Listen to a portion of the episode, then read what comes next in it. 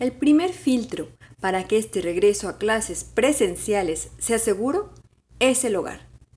Yo les pregunto, ¿cómo andamos ahí? Quédate en este podcast y lo averiguaremos juntos.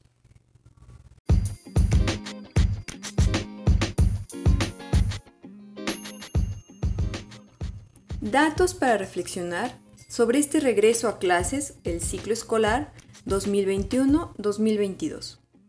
Vamos del nivel superior al básico. A nivel universitario, algunas instituciones ya están trabajando en modalidad en línea. Me parece tomaron sus precauciones sin titubear en los riesgos, a pesar que en la frontera ya están vacunados contra COVID-19 los de 18 y más bien por las instituciones y bien por los jóvenes que deciden cuidar su salud y la de los demás en un momento crítico de la pandemia. Ya habrá tiempo de recuperar esas clases presenciales cuando la salud y la vida no estén en juego. Seguimos con nivel básico. Algunas escuelas realizaron encuestas internas con los padres de familia con respecto a regresar a clases presenciales. Aquí los resultados. Para primarias, alrededor del 60% dijo sí a clases presenciales. Y aquí viene un dato sorprendente. Nivel preescolar. 80% dijeron sí a clases presenciales. Quizás muchos padres siguen en la inercia de creer que a los niños no les da COVID. Sin embargo, estamos ante una nueva variante que sí enferma niños. Quizás la información que llega a estos padres de familia sea engañosa. Quizás sigan viendo a las escuelas como guarderías y no como proveedoras de conocimiento. Y sin importar las condiciones en que estén, necesitan dejar a sus hijos en este lugar para ellos continuar con sus actividades laborales. Y es muy respetable y es súper entendible. La recuperación económica se debe dar, pero ¿a cambio o a costa de qué?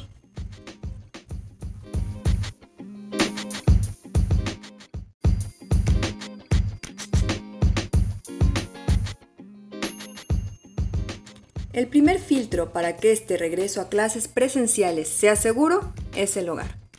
Preguntémonos, ¿cómo andamos ahí? En reunión de padres a los que asistí, las escuelas tocan un punto muy importante y es precisamente este primer filtro. Con base a este primer, a este primer filtro que es el hogar, también me vienen más argumentos para que el regreso no sea tan seguro como lo creemos. En estas vacaciones, playas abarrotadas, eventos masivos en el Zócalo y por doquier, bailes cada fin de semana, table dance, que no cierran a pesar de esta pandemia, y casinos, entre otros, obviamente. Y ya viene la celebración del 15 de septiembre, que por supuesto ya tiene el boletaje. A todos estos sitios ya asisten o asistirán padres de familia que sin reparo ya decidieron que este 30 de agosto enviarán a sus hijos a la escuela.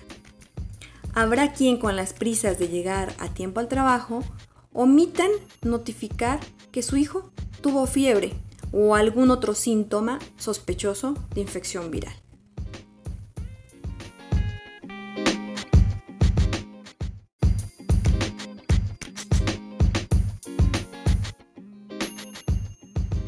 Por el bien de todos los niños, niñas y adolescentes, de verdad confío en que los padres harán su tarea de no mandar a los hijos a clases presenciales ante las siguientes situaciones.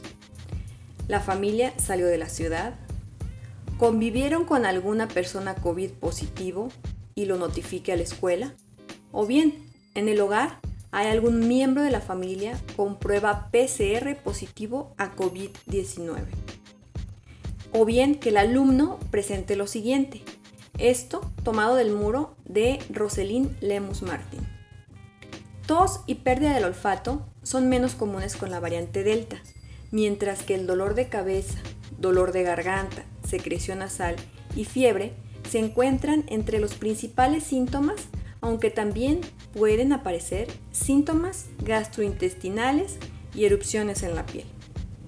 Si su hijo da positivo en la prueba COVID-19, debe aislarlo y ponerlo en cuarentena hasta que ya no tenga síntomas. Si dan positivo, pero están lo suficientemente bien como para no necesitar ir al hospital, los padres deben monitorear los problemas respiratorios. No es momento del regreso presencial, con la curva de la tercera ola COVID en ascenso, con el mes patrio en puerta, bajas temperaturas y escuelas en las mismas condiciones que en marzo del 2020. Pero la última decisión la tiene usted, padre de familia. Yo lo único que le recomiendo es que apueste por lo más seguro.